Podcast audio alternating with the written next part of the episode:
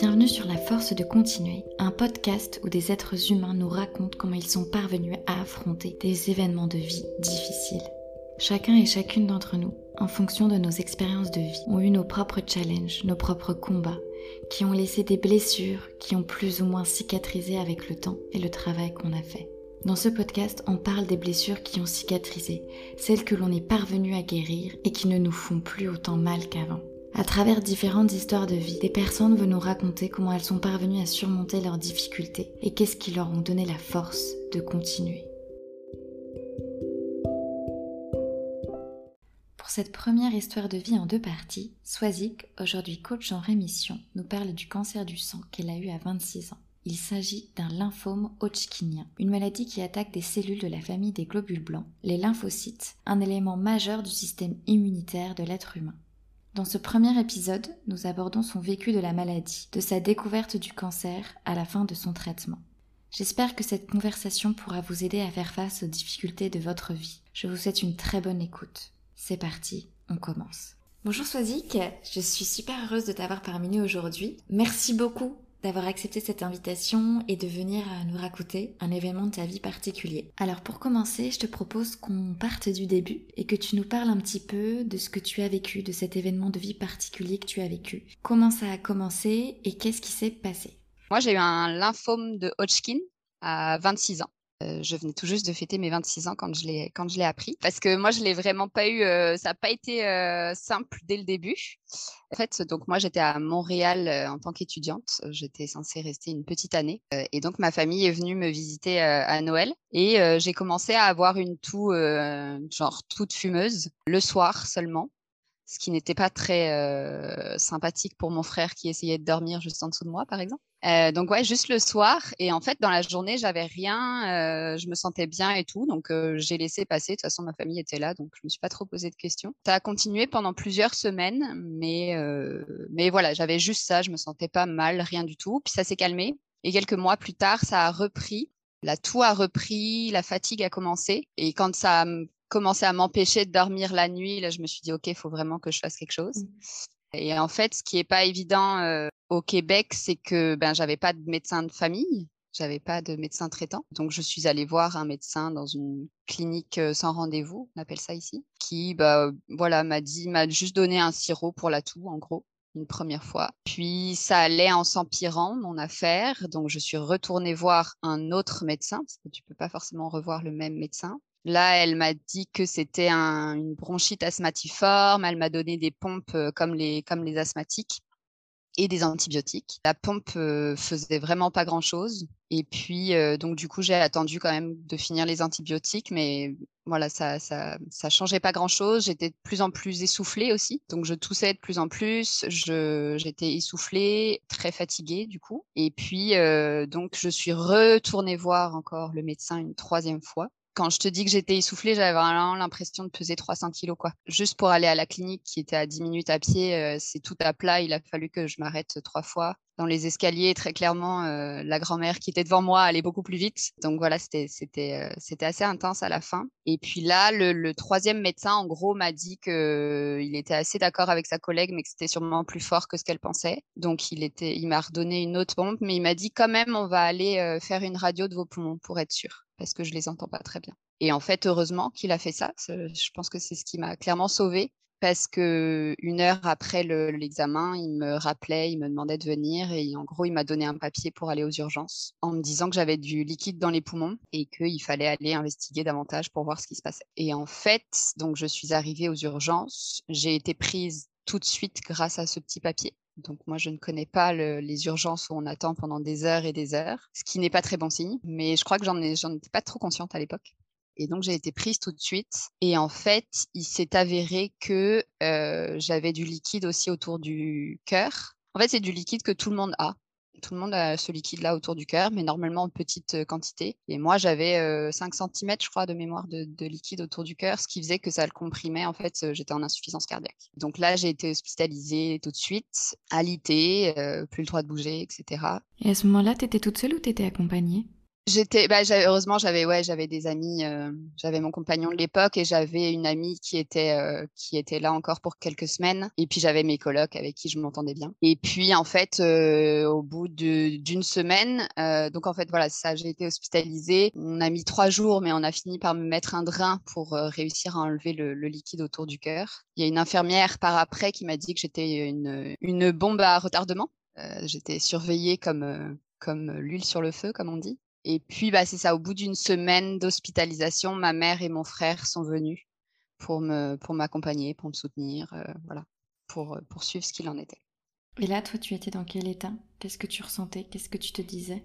Moi, en fait, j'étais soulagée parce que je sentais bien qu'il y avait quelque chose qui n'allait pas, parce que j'étais euh, épuisée, j'étais essoufflée, j'en pouvais plus, en fait. Donc, quelque part, j'étais soulagée d'être prise en charge de se voir que s'il arrivait quelque chose, ben il y avait il y avait des médecins tout de suite euh, à côté. J'étais plutôt euh, sereine, peut-être pas, exagérons pas, mais en tout cas c'est ça, soulagée de savoir que j'étais prise en charge et que j'étais plus toute seule avec ce truc-là, à pas savoir ce que c'était et pas savoir quoi en faire. Puis je recommençais à dormir. Donc ça, mine de rien, euh, ça, faisait, euh, ça faisait un mois et demi que, que, que j'avais beaucoup de mal à dormir. Et là, justement, le fait qu'on puisse me soulager, euh, ça me permettait de redormir à nouveau. Donc dans l'immédiat, là, tout de suite, moi, j'étais soulagée de savoir que justement, j'avais plus à, à, souffrir, en fait, à devoir subir ce que je subissais jusque-là depuis des semaines. Quoi. Est-ce que du coup, tu avais une compréhension euh, de ce qui se passait? Est-ce que euh, tu voyais euh, quel était le, problème et tu avais les médecins, l'infirmière autour de toi qui te donnaient des, indications?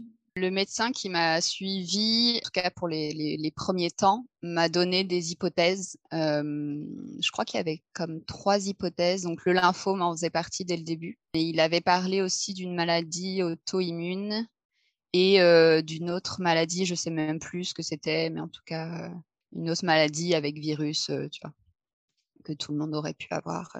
Il y avait les trois hypothèses. Très clairement, même quand il a parlé de lymphome, moi, j'avais aucune idée de ce que c'était. J'avais jamais entendu parler mmh. du lymphome. Puis, comme le lymphome de Hodgkin ne porte pas le mot cancer dans son intitulé, on ne fait pas forcément le lien tout de suite. Mais du coup, j'étais, j'étais un peu en mode, bah justement, je suis prise en charge. On panique pas tant qu'il y a rien de, rien de, de, de dit, de, de, de prononcer. On y va. Euh, je crois que déjà là, je commençais à être un peu en mode euh, au jour le jour, on verra bien, tu vois. Je crois que j'ai vraiment axé sur, ok, j'ai quelque chose, mais j'ai du monde autour de moi pour essayer de savoir qu'est-ce qui se passe.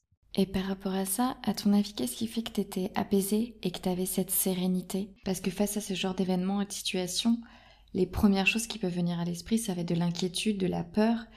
Et dans toi, ce que tu expliques, j'ai pas l'impression qu'il y avait ces sentiments-là. Non, non, bah c'était, il y avait peut-être un mélange de déni aussi, hein, parce que le, le, tu vois, l'histoire de, de la bombe à retardement, du fait que j'étais en insuffisance cardiaque, clairement, il aurait, il m'aurait pas fait cette, euh, cet examen des poumons. Euh, clairement, j'aurais pu euh, mourir à tout moment. J'en ai pas pris conscience du tout pendant tous mes traitements. Enfin, pas pris conscience dans le sens où hum, je le savais que j'aurais pu mourir à ce moment-là, mais déjà, c'était un peu le cadet de mes soucis dans le sens où, ok, ben, je suis pas morte, maintenant, qu'est-ce qu'on fait, tu mmh. vois C'était l'instinct de survie, là, à partir de ce moment-là, qui prenait le dessus. Donc, le, la compréhension des choses, et puis on, on pourra en reparler euh, un peu plus tard quand on parlera de rémission, etc. Mais justement, toute la compréhension des choses vient plus tard. Sur le moment, et effectivement, chacun euh, réagit différemment. Sur le moment, c'est bah voilà, l'instinct de survie, en fait, qui, qui prend le dessus, et du coup, tu t'es pas là à, cogiter sur ce qui vient de se passer, tu es plus, en tout cas, moi, c'est ce qui, ce qui s'est passé. Après, justement, ça m'a fait aussi réaliser que mmh, dans mes, forces, dans mes ressources, je pense que j'ai une certaine confiance dans la vie, quelque part. En fait, je pense que c'est ça qui a joué. Après, potentiellement, c'était aussi un mélange avec du déni. Ça, c'est possible, très clairement possible.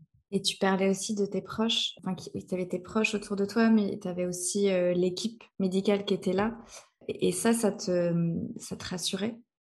Ouais, bah là, ça pour l'histoire, en fait, je suis restée pendant, euh, je crois que c'était une dizaine de jours dans un tout petit hôpital là où j'ai été prise en charge euh, au début. Donc j'étais dans les soins intensifs pendant tout ce temps-là. Et j'étais la plus jeune du service, donc forcément, les infirmières n'avaient pas l'habitude et, elles étaient bien contentes que, que ça change un peu, etc. Et puis, on avait, voilà, on discutait ensemble, on rigolait, ce qu'il faut bien, voilà, j'ai pas passé tout ce temps-là à pleurer. Évidemment, hein, il y a eu des moments où j'étais dans des gros doutes, des moments où j'avais peur, hein, quand même. Mais là, cette période-là, on, s'occupait bien de moi. Une fois qu'on soupçonnait un peu, enfin, qu'on a éliminé certains trucs et qu'on soupçonnait un petit peu plus le lymphome, on m'a changé d'hôpital. Et là, je suis arrivée dans une structure beaucoup plus grande. Là, je, je sentais beaucoup plus que j'étais un numéro parmi tant d'autres, quoi. Euh, là, je te dirais que ça a été un peu plus, euh, un peu plus compliqué à ce moment-là. Mais, mais j'ai eu cette chance-là aussi justement d'être, euh, d'arriver, de commencer dans un petit hôpital avec des gens euh, qui, qui avaient du temps pour moi aussi, quoi, comme pour les autres patients du service, quoi. Tu te sentais plus, euh, plus accompagnée par l'équipe médicale? Ouais. Ah après dans le plus grand hôpital où là c'était peut-être un peu moins. Alors après dans le plus grand hôpital, euh, j'ai eu euh, du coup une hématologue qui était déjà dans le petit hôpital, c'est pour ça que je suis allée à cet hôpital-là après. J'ai été accompagnée par une hématologue qui est encore mon hématologue aujourd'hui, qui explique très bien les choses et qui est hyper rassurante et qui est très à l'écoute. Donc avec elle, j'ai jamais eu de soucis. Là où c'était plus compliqué, je te dirais que c'était plus avec les infirmières, les aides-soignantes. Je parle au féminin parce que c'était principalement mmh. des femmes qui changeaient tout le temps en fait. C'était jamais les mêmes personnes d'une fois à l'autre. Euh, tu sais, enfin, je savais jamais vraiment qui était qui d'une fois à l'autre. Qui, faisait quoi quoi. Et puis et puis euh, j'étais pas spécialement informée non plus. Il y a, je me souviens d'un matin où euh, il y, a, une femme qui est arrivée en face de moi qui m'a à peine dit bonjour et qui m'a dit bon alors on va passer tel examen. J'étais comme hein, quoi? Comment? Euh, pardon? Bonjour qui êtes-vous? C'est là où ouais tu as un peu plus l'impression d'être un numéro parmi tant d'autres et que et qu'on te considère un peu moins quoi. Par contre mon médecin mon hématologue elle ça, ça, faisait moins ça heureusement mais bon c'est les, infirmières les aides-soignantes qu'on voit au quotidien donc mmh. forcément ça joue quoi. Et tu es resté combien de temps alors dans cet hôpital là je suis restée tout juste un mois entre euh, donc c'est ça le moment bah dans à, à l'hôpital en tout là, euh, entre le moment où je suis rentrée aux urgences puis le moment où je suis ressortie, c'est passé un mois. Dans cet hôpital-là, j'ai dû rester euh, deux semaines et demie, trois semaines. J'ai du mal. Maintenant, je me souviens plus trop. À une époque, j'aurais pu te sortir les dates exactes, mais là, je me souviens plus trop. Je, je sais plus le, premier hôpital si je j'ai pas dû y rester beaucoup plus qu'une semaine en fait, et l'autre trois semaines, un truc comme ça. Ah oui, donc c'était sur un temps court. En fait, la façon disais, j'avais l'impression que ça paraissait plus long. En fait, c'était sur un mois. Ouais, alors après, un mois, euh, oui. c'est quand même long. Parce qu'en fait, j'ai appris vraiment que c'était le lymphome de Hodgkin quelque chose comme 4 ou 5 jours avant de sortir de l'hôpital. Pendant, quand même, pendant 25 jours, j'ai pas su ce qu'il en mmh. était. Et je te dirais que autant au début, j'étais plutôt confiante parce que soulagée qu'on me prenne en charge et qu'on fasse des recherches pour savoir qu'est-ce qui se passe pour régler le problème. Autant plus ça, plus ça passait, pardon, plus c'était compliqué parce que première biopsie qui n'a pas été suffisamment bonne pour savoir ce qu'il en était. Puis une biopsie, en plus, il faut attendre des jours et des jours et des jours. Donc, deuxième biopsie, tu attends à nouveau des jours et des jours et des jours. Après, ça a beaucoup été euh, de l'attente, juste de l'attente mmh. et, et, et du doute et des matins où ça n'allait pas du tout, où je me réveillais, j'étais, j'étais pas bien du tout, et où je me disais, ok, ça va être comme ça maintenant. Je, je, je me souviens d'un matin en particulier où j'étais vraiment pas bien, et c'est ce que j'ai dit à ma mère. Je fais, ok, ça va être ça maintenant, de pas savoir comment je me réveille. Est-ce que, est-ce que je vais être bien? Est-ce que je vais être pas bien? Est-ce que donc c'est ça, ça paraissait, euh, je paraissais toute, toute bien au début là, mais mmh. clairement au fur et à mesure, non, forcément le, le la, la, peur embarque, le doute. Pour moi, c'est ce qui a été le plus dur, euh, que ce soit là ou plus tard, ça a été les périodes de doute, de les moments où on savait pas ce qu'il en était. C'était là le plus dur. Et alors, comment tu faisais pour gérer ces moments-là? Euh, Il n'y avait pas vraiment moyen de gérer. Je, je, pleurais un bon coup mmh. et j'essayais de passer à autre chose en me disant de toute façon j'ai pas le choix. Je, je je peux pas faire accélérer les choses donc mmh. euh, donc j'attends. Euh, j'essayais de m'occuper euh, voilà ça, ça, dépendait des moments mais faut... c'est ça. Je pleurais quand j'avais besoin de pleurer puis je m'occupais comme je pouvais autrement. Et une fois que tu as, as, eu le diagnostic sûr qu'est-ce qu'est-ce qui s'est passé? Qu'est-ce que tu t'es dit à ce moment-là? Donc en fait, le truc c'est que justement moi, euh, contrairement euh, sûrement à d'autres qui ont fait des examens un peu par hasard, qui ont découvert leur cancer un peu par hasard, euh, sur qui c'est tombé du jour au lendemain, moi du coup l'avantage quelque part de ce, ce, ce mois-là hospitalisé, c'est qu'on m'y a préparé en fait petit à petit parce que mmh. comme je déjà l'hypothèse était dès le début. Donc après, à la première biopsie, justement, c'était un petit peu plus axé sur le lymphome. Donc pareil, mon hématologue m'en parlait un peu plus, etc. deuxième biopsie, si je me souviens bien, deuxième biopsie, en gros, on doutait fort que c'était un lymphome, on savait juste pas lequel. Donc c'était juste pour savoir. Donc tu vois, ça a été quand même progressif en fait. De, savoir que c'était ça, ça m'est pas tombé dessus du jour au lendemain. Mais je me souviens très bien quand elle me l'a annoncé, donc, elle me l'a annoncé et elle m'a dit toute une liste de symptômes euh, possibles euh, suite au traitement. Et celui qui m'a le plus marqué, c'était la chute des cheveux. Comme beaucoup de femmes, en fait. Euh, beaucoup de femmes réagissent à cette possibilité-là. Parce que pour moi, c'est ce qui allait marquer la maladie, ça allait être mmh. visible sur, sur moi directement. Mon hématologue m'a dit quelque chose qui s'est avéré vrai par la suite. Elle m'a dit, mais ça ne sera pas le pire des symptômes. Vraiment, il y a un moment où tu, tu, tu t'en ficheras d'avoir perdu tes cheveux, tu seras bien plus euh, occupé par autre chose, qui, ce qui a été le cas. Quelque part, encore une fois, j'étais soulagée de enfin savoir ce qu'il en était et de OK, maintenant à quoi on va? Tu vois, c'est ce que je te disais, c'est que là, ça faisait un moment que j'étais dans le doute de pas savoir ce qu'il en était, etc., que ça durait, que ça durait. Que là, au moins, on posait un diagnostic et on allait commencer les traitements et on savait ce qu'il fallait faire, où on s'en allait. Quelque part, c'était rassurant et en même temps, évidemment, c'était effrayant au vu de la liste euh, des effets secondaires qu'on m'annonçait. quoi. Ce que j'aimerais juste revenir sur ce que tu as dit tout à l'heure, sur le fait de, de l'avoir su progressivement ou de le savoir du jour au lendemain. Si tu l'avais eu d'un coup comme ça, du jour au lendemain, est-ce que ça aurait été plus difficile pour toi à vivre que d'avoir ça progressivement? Pour moi, je pense que oui, parce qu'aujourd'hui, je me connais davantage et je sais que j'ai toujours besoin d'un temps de, d'un temps de réflexion, d'un temps de, tu vois, je fais, je fais les choses plutôt, euh, plutôt lentement, etc. J'ai besoin de temps pour, euh, pour faire les choses. Donc, je pense que la vie a bien fait les choses pour moi, pour me permettre d'avoir le temps, justement, et de me préparer à ce qu'on m'annonce quelque chose de grave et à ce que, justement, je sois tellement dans le, dans le doute que j'ai juste envie qu'on m'annonce un truc et qu'on qu'on en finisse, quoi. Enfin, qu'on en finisse dans le sens euh, qu'on en finisse dans le doute mmh. et voilà, qu'on passe à la suite. Donc pour moi, oui. Après, euh, c'est clairement pas une règle générale parce que c'est ça, et des fois où il y a des gens qui sont plus dans l'action, plus dans le vif. De toute façon, je crois qu'il n'y a pas de bonne manière de l'annoncer non mmh. plus. Hein. Ça reste une tempête assez terrible, quoi. Pour moi, je, voilà, avec le recul, je me dis, au moins, j'ai eu le temps de me préparer un peu au fur et à mesure, parce que même, tu vois, même justement quand on m'a dit que c'était un lymphome, c'est mon entourage qui m'a dit, mais il me semble que c'est un cancer. Et en fait, le mot cancer n'a jamais été prononcé jusque-là, tu vois, par contre. Tant j'ai pu me préparer à ce que ce soit un lymphome, mais en fait, sans vraiment savoir ce que c'était. Vraiment, quand justement, elle m'a parlé de perte de cheveux, etc., où là, on est effectivement vraiment dans le cancer, quoi. Donc là, tu as passé euh, un mois à l'hôpital, tu as changé d'hôpital entre-temps, on te dit euh, ton diagnostic. Euh, qu'est-ce qui se passe ensuite? On attaque directement la chimio, parce qu'en fait, comme moi, j'avais l'histoire du liquide autour du cœur, en fait, c'est ça. Dans le premier hôpital, j'ai eu un premier drain pour enlever le liquide autour du cœur. Pour passer dans le deuxième hôpital, il fallait absolument qu'on me l'enlève. Ça, c'est les histoires de d'hôpital, de, service qu'ils veulent bien prendre une partie du patient, mais pas tout. Donc, euh, mmh la drain, euh, on va la laisser de côté. Et en fait, euh, en fait, je suis arrivée à l'hôpital le lendemain, on me remettait un nouveau drain parce que le liquide était à nouveau en train de, de s'accumuler autour du cœur. Finalement, quand on m'a posé le diagnostic, j'avais toujours ce drain. Et la seule manière d'enlever le drain, c'était d'avoir un traitement. On m'a annoncé le, diagnostic le matin.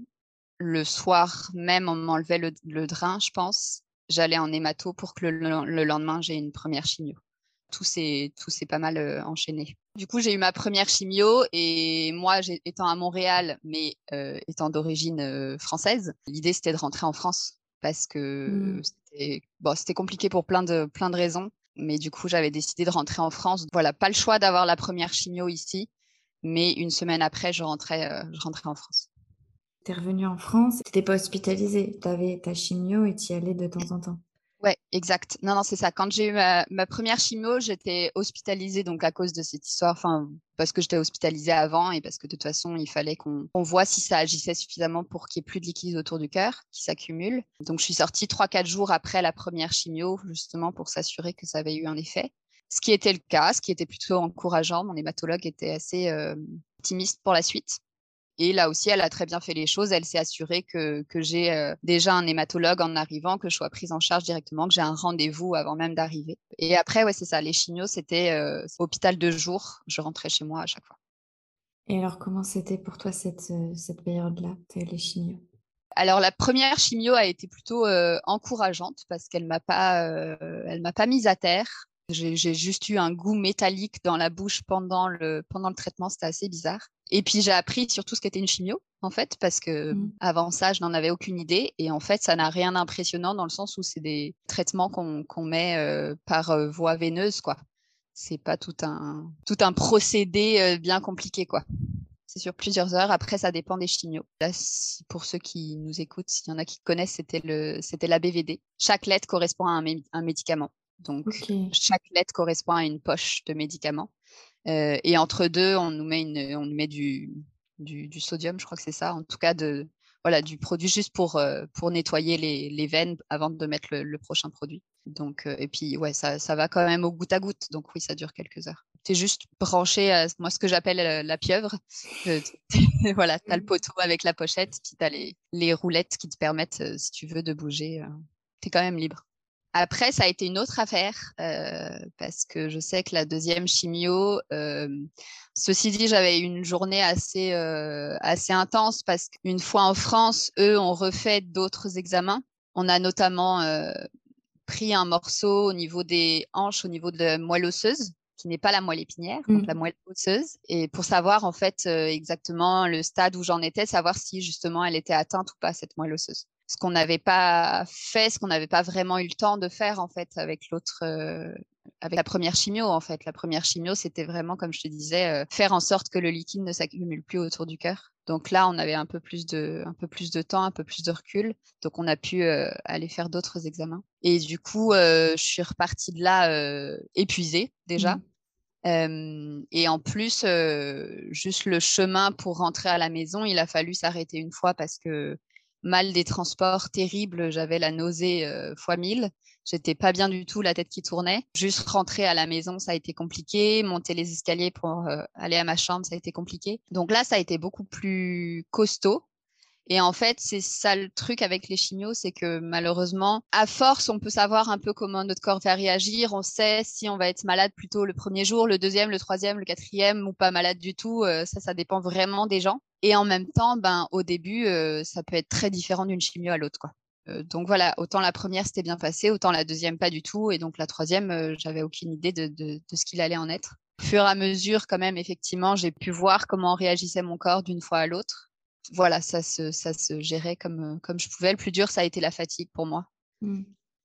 autant les nausées ont été plutôt bien gérées grâce aux médicaments, parce que c'est ça, il faut savoir que on a la chimio et on a les médicaments pour empêcher les effets secondaires de la chimio, voire on a des médicaments pour empêcher les effets secondaires des médicaments qui empêchent les effets secondaires de la chimio. Donc on a tout un melting pot.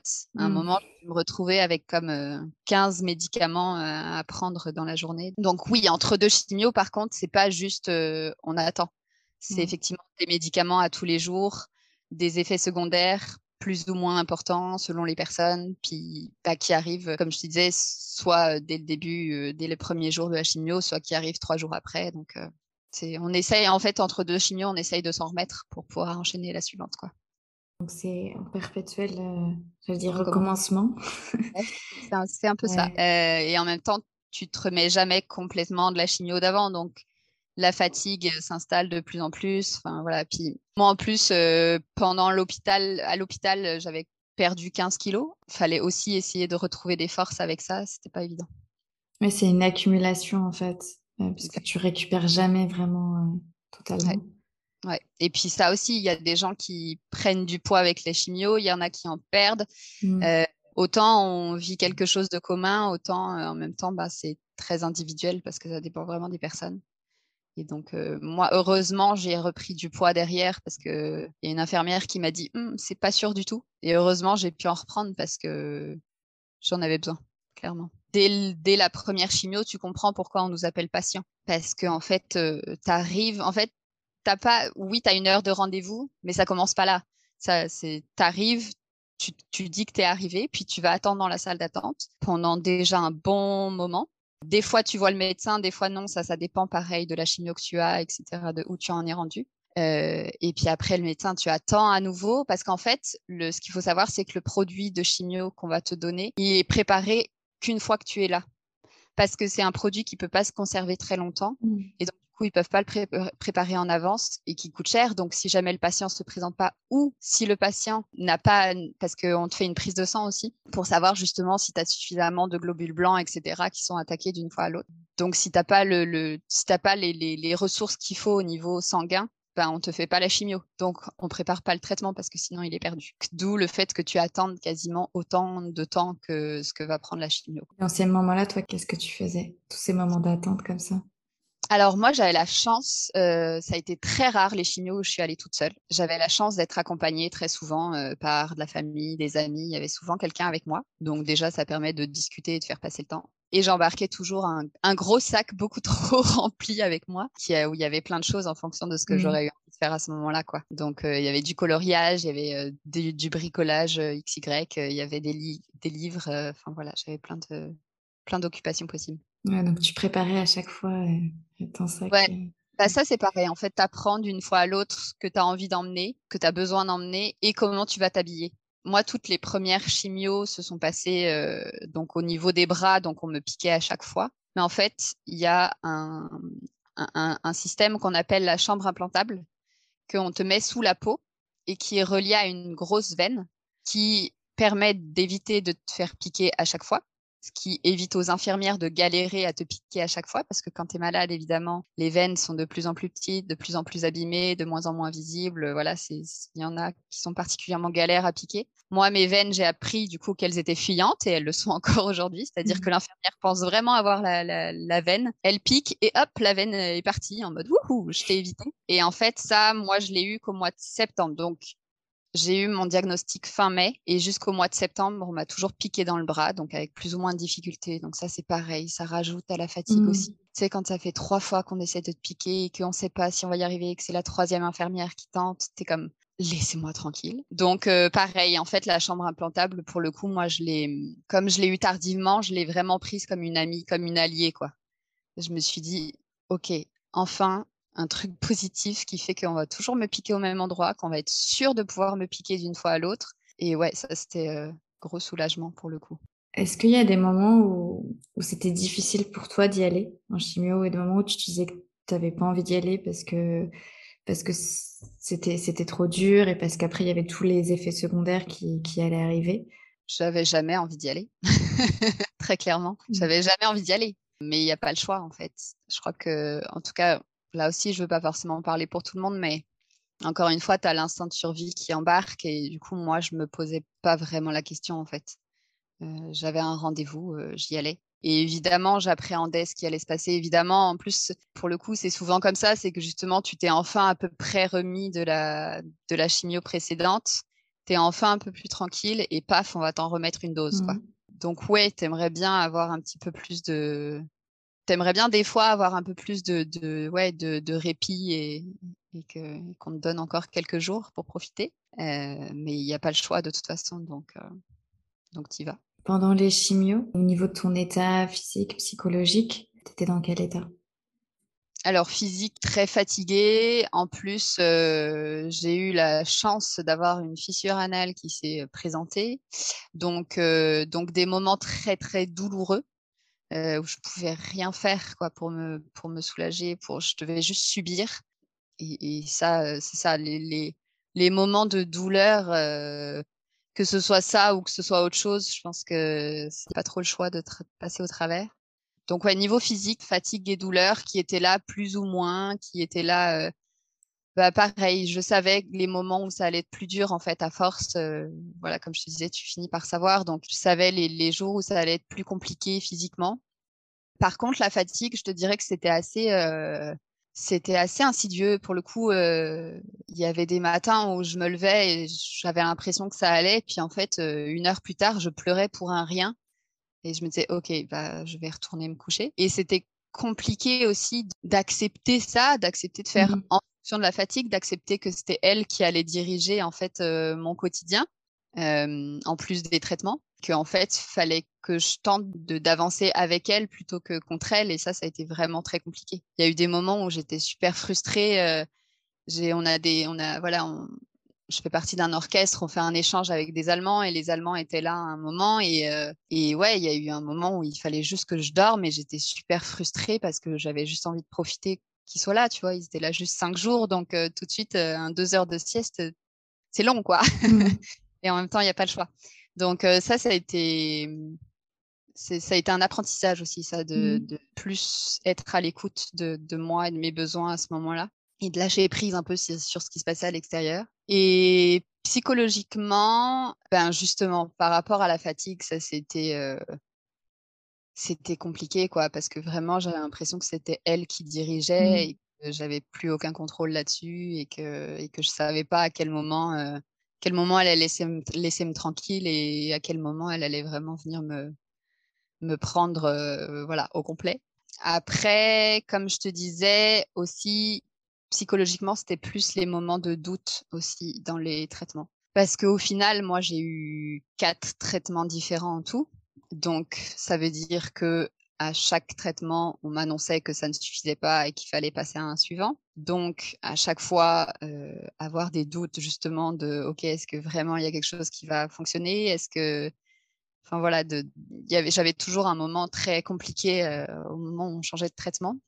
Puis il y a eu un, trois mois où il y avait plus de traitement, mais parce qu'en fait on savait pas, on savait pas si ce qu'on voyait sur les sur le PET scan était euh, de la maladie ou étaient des inflammations dues au, traitement. Donc, euh, il y a eu un trois mois où on a fait, ben, on va attendre, on va attendre voir, on refera des examens dans trois mois pour savoir si, si c'est diminué et du coup c'est des, des, de l'inflammation ou si ça a grandi puis c'est de la maladie. Euh, là, on a fait une autre biopsie pour savoir parce que justement, du coup, on, mon médecin avait comme un doute, donc on a fait une biopsie qui n'a pas fonctionné, donc une autre biopsie. Bref, il y a eu toute une période, là, je, te dirais qu'il y a eu un 4-5 mois vraiment très très compliqué parce que beaucoup trop dans le flou en fait.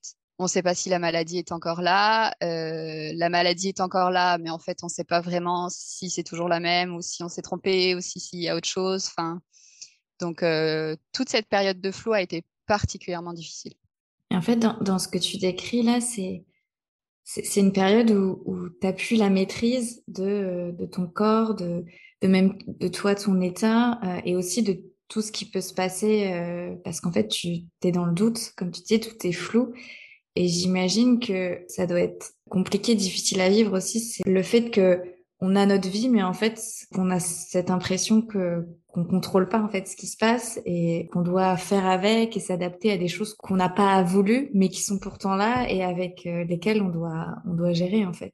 Tout à fait. En fait, euh, il, y a, il, y a, quelques mois, j'ai participé à une recherche euh, qui a été mise en place par une université ici à Montréal sur les cancers du sang on a été un certain nombre de personnes ayant eu un cancer du sang à se regrouper. Et c'était super intéressant justement de voir quelles problématiques on avait eues, de se rendre compte qu'en fait, même si encore une fois on l'a chacun vécu différemment, on a eu des problématiques bien communes. Hein, euh, le fait de se faire réveiller à 8 heures du matin, enfin pas 8 heures, mais en tout cas tôt le matin, je ne sais plus quelle heure, mais se faire euh, réveiller tôt le matin et pas savoir qu'on a, un, on a un, examen à passer, euh, se retrouver à pas avoir le repas du midi parce qu'on doit être à jeun parce qu'on a un examen à passer et qu'on n'est pas au courant. Bref, tout ça, on l'a, vécu euh, tous au final. Et justement, cette, euh, cette rencontre-là m'a fait prendre conscience pourquoi l'estime de soi, la confiance en soi en prennent tellement un coup quand tu as un cancer. C'est que justement, à partir du moment où tu as le diagnostic, en fait, tu donnes ta vie,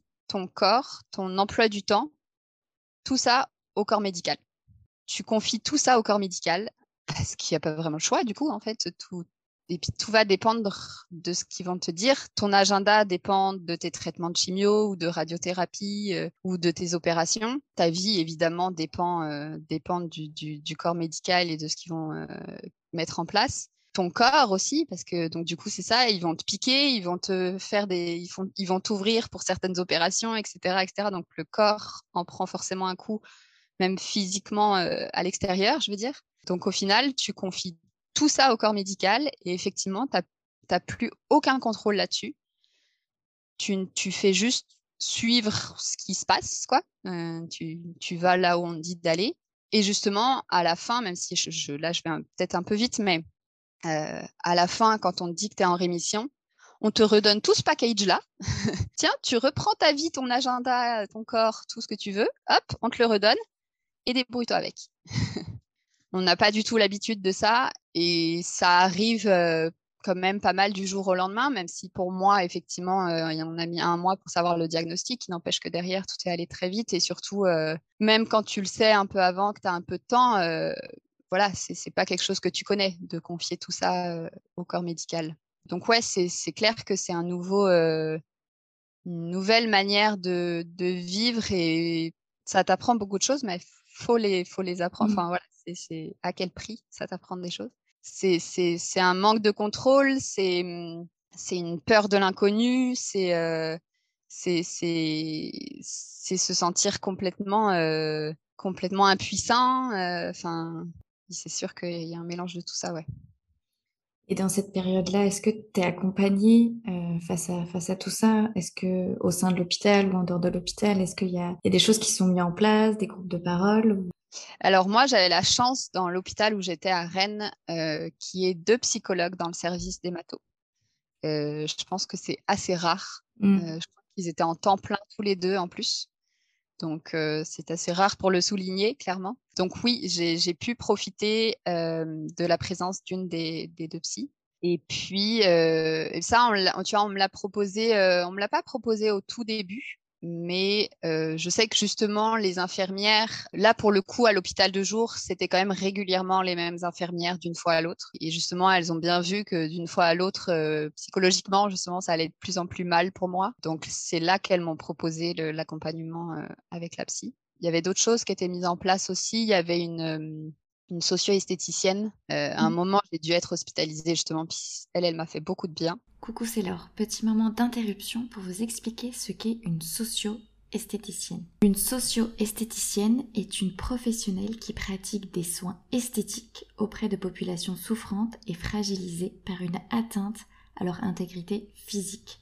Ça peut être une maladie, un accident ou de la vieillesse, mais aussi psychique comme des addictions ou des maladies mentales. Retour à la conversation à côté, j'ai pas, moi, j'ai pas euh, participé à des groupes de parole. Par contre, j'ai effectivement ressenti le besoin d'aller chercher euh, des personnes qui ont, qui ont eu la même chose que moi, en tout cas qui ont vécu un lymphome, hodgkinien ou pas.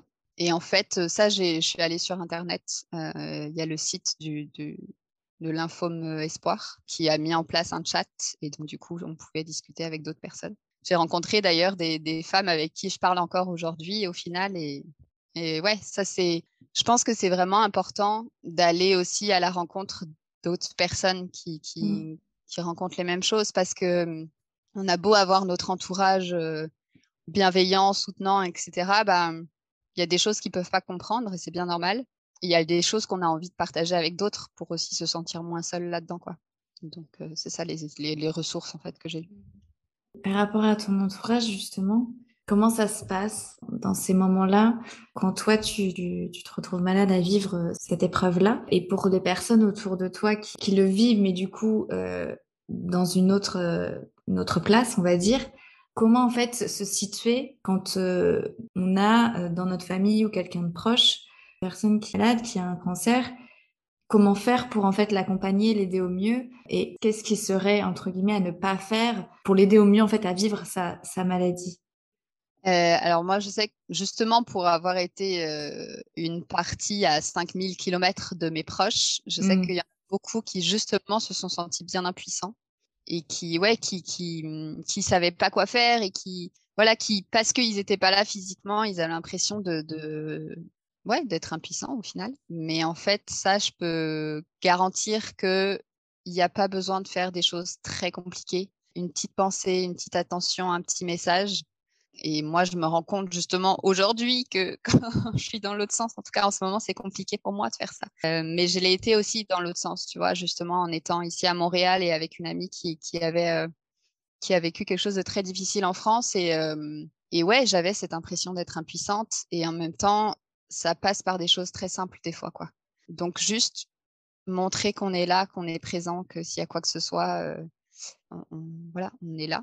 Bah après, alors dans les choses à à ne pas faire, c'est je, pense notamment aux phrases qui ont été parfois mal reçues, etc. C'est ça, c'est compliqué, je trouve, parce que il y en a qui vont mal le prendre et d'autres à qui ça va mmh. rien faire.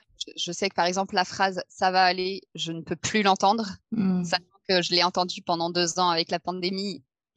J'en pouvais plus. Mais ça, je sais que c'est pas une phrase qui a, qui a, qui a choqué toutes les personnes ayant eu un cancer, tu vois. À l'inverse, on me disait, waouh, t'es courageuse. Bon, je savais qu'il y avait un truc qui n'allait pas avec ça, mais ça me, voilà, ça me blessait pas particulièrement. Il y en a, ça remonte vraiment en mode non, vraiment pas. Donc, il n'y a pas vraiment euh, des phrases à ne surtout pas dire et des phrases à absolument dire. Je pense qu'en général, c'est surtout de l'écoute et de la mmh vraie. Pas de l'écoute où tu essayes de rassurer l'autre personne. Parce que le risque avec le, fait de rassurer, c'est de minimiser ce qu'elle ressent, en fait. Donc, euh, si, mmh. si, la personne malade euh, dit, j'en peux plus, je sais plus, j'ai l'impression que ça va jamais se finir, et que l'autre personne dit, mais non, t'inquiète pas, ça va bien aller, bah, t'en sais rien en fait, t'en sais rien et en plus ça la rassure pas en fait. C'est pas parce que tu le dis que, que ça va bien aller. Plus être, enfin voilà, justement dans la compréhension, être encore une fois, être juste présent quoi à ce que la personne dit.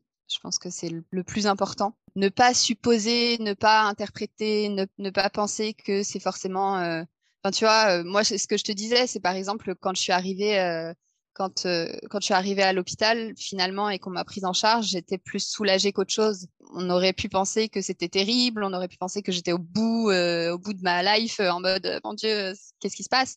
Et moi, c'était pas le cas. Donc là aussi, faire attention de ne pas supposer que la personne doit forcément penser ça ou ça à ce moment-là. En fait, plus aller lui poser des questions de savoir elle comment elle se sent là-dedans. Oui, parce que chacun a son propre euh, vécu aussi, chacun euh, vit les choses d'une manière qui est différente.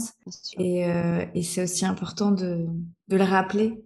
Alors, je ne sais pas ce que toi t'en penses, mais ce que tu me dis, je me dirais peut-être demander à la personne, finalement, si on se retrouve en, en position de, de personne proche ou aidante, ne sait pas quoi faire parce que c'est aussi ça euh, qui, qui, arrive et du coup peut-être de demander quels sont les besoins de la personne, qu'est-ce qu'elle aurait envie, comment est-ce qu'on peut l'aider. Est-ce que ça tu penses que c'est c'est quelque chose qui pourrait aider? Ah bah oui oui, carrément. Pareil, enfin puis quelle que soit la situation, quelque part on n'apprend pas à poser cette question qui est mmh pourtant très simple. On est tellement dans justement dans ce que je disais de supposer, d'interpréter, etc. que on pense même pas à la base qui est de mmh. demander à la personne de quoi tu as besoin en ce moment, en fait. Donc oui, oui, oui, carrément. En fait, tout simplement poser cette question-là parce que les besoins vont être effectivement différents, non seulement d'une personne à l'autre, mais en plus d'un moment à mmh. l'autre. C'est-à-dire que justement, à ce moment-là, la personne, peut-être qu'elle a besoin de parler, de vider son sac, et peut-être qu'elle a juste besoin de se changer les idées et de absolument pas penser à ça. Après, pour les proches, c'est aussi très important d'être à l'écoute de soi aussi, parce que justement, on n'a pas forcément l'énergie, on c'est, on peut vite s'épuiser aussi ceux qui sont là au quotidien. Donc c'est absolument important de s'écouter soi, de prendre soin de soi aussi, de pas s'oublier. Moi je sais que des fois il y avait des amis qui me disaient qu'ils avaient des problèmes, mais que bon ils allaient pas m'en parler parce que moi c'était pire. Mais j'étais mais euh, non, en fait il y a pas de, y a mmh. pas d'échelle de, et puis c'est c'est c'est ok. Je c'est pas parce que tu as des problèmes que tu peux pas m'en parler. Enfin voilà donc mais parce que j'étais aussi capable de l'entendre à ce moment-là et que je voulais pas du tout euh, fixer sur le cancer. Là. Mais c'est ça aussi, les proches aidants, important de ne pas s'oublier parce que parce que bah, parce que si vous vous oubliez, forcément, euh, vous aurez plus l'énergie et au final, vous serez plus capable d'aider votre euh, votre proche.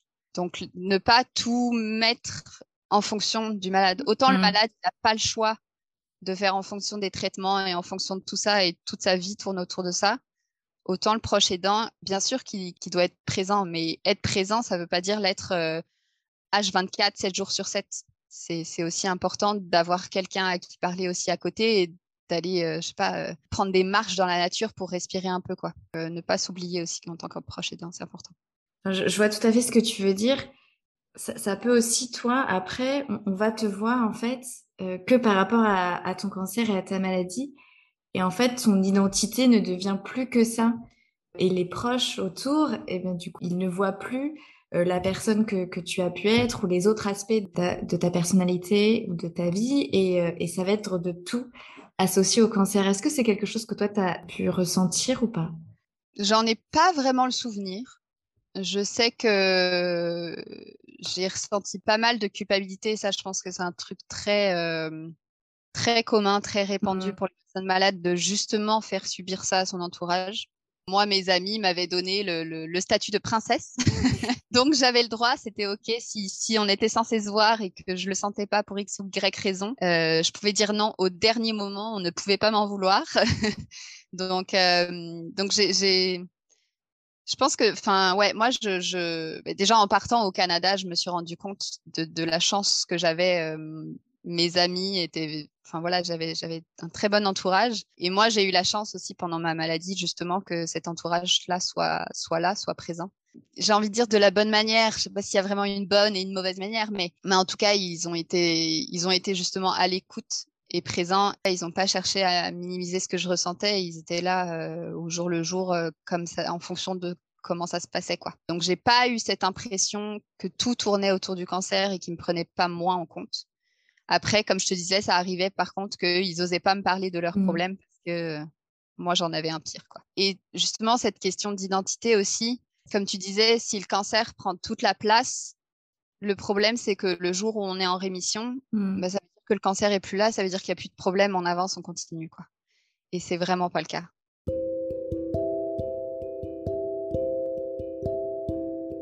Et voilà, c'est fini pour aujourd'hui.